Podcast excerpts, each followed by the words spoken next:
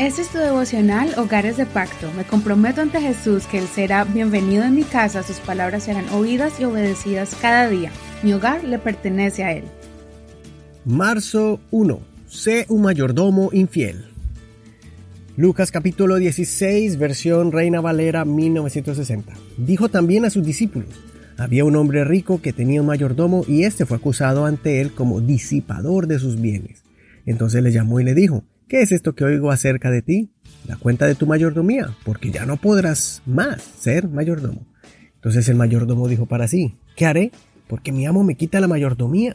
Cavar no puedo, mendigar me da vergüenza. Oh, ya sé, ya sé lo que haré para que cuando se me quite la de la mayordomía me reciban en sus casas. Y llamando a cada uno de los deudores de su amo, dijo al primero, ¿cuánto debes a mi amo? Él dijo cien barriles de aceite.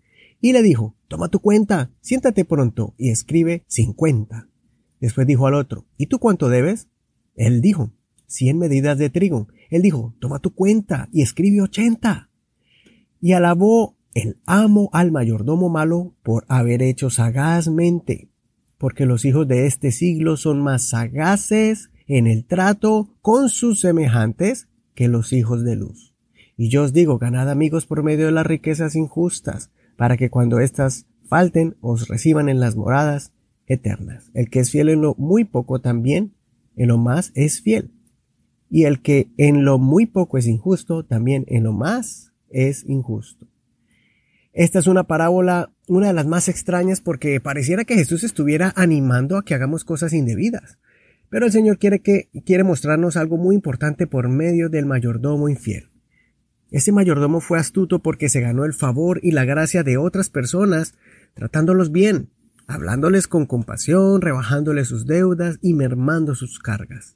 Lo hizo porque tenía la autoridad sobre esa deuda, aunque las riquezas no le pertenecían a él, sino a su amo.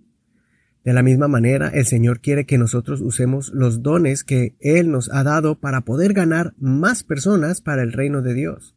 Si lo hacemos con nuestras propias fuerzas, no hacemos nada, pero si lo hacemos con las riquezas de los cielos, muchos van a sentir el perdón de sus faltas y recibir la misericordia de Dios por medio de nosotros, aunque al final el que pagó el precio fue el Señor. Nosotros somos representantes del reino. Muchas veces tratamos mejor a otros que a nuestros propios miembros de la familia o de la congregación. Si comparamos, hay personas que por vendernos algo nos tratan bien o por ganarse nuestro favor. De la misma forma, debemos tratar bien a los miembros de nuestra familia, a los hermanos de la congregación, pero también a los amigos y vecinos que no conocen del Señor. Seamos mayordomos infieles y usemos las riquezas de los cielos para ganar y alcanzar con nuestro buen trato a nuestra pareja, a nuestra esposa o a nuestra esposa, a nuestros hijos y a todo aquel que necesite conocer a Dios. Que el Señor escuche tu oración, te dé de su gracia y un corazón dócil para compartir su amor. No olvides leer todo el capítulo completo y compartir este podcast por medio de Google Podcast, Apple Podcast o iTunes, Spotify, Stitcher, Radio Public y otras plataformas de radio por Internet. Soy tu amigo Eduardo Rodríguez. Hasta la próxima.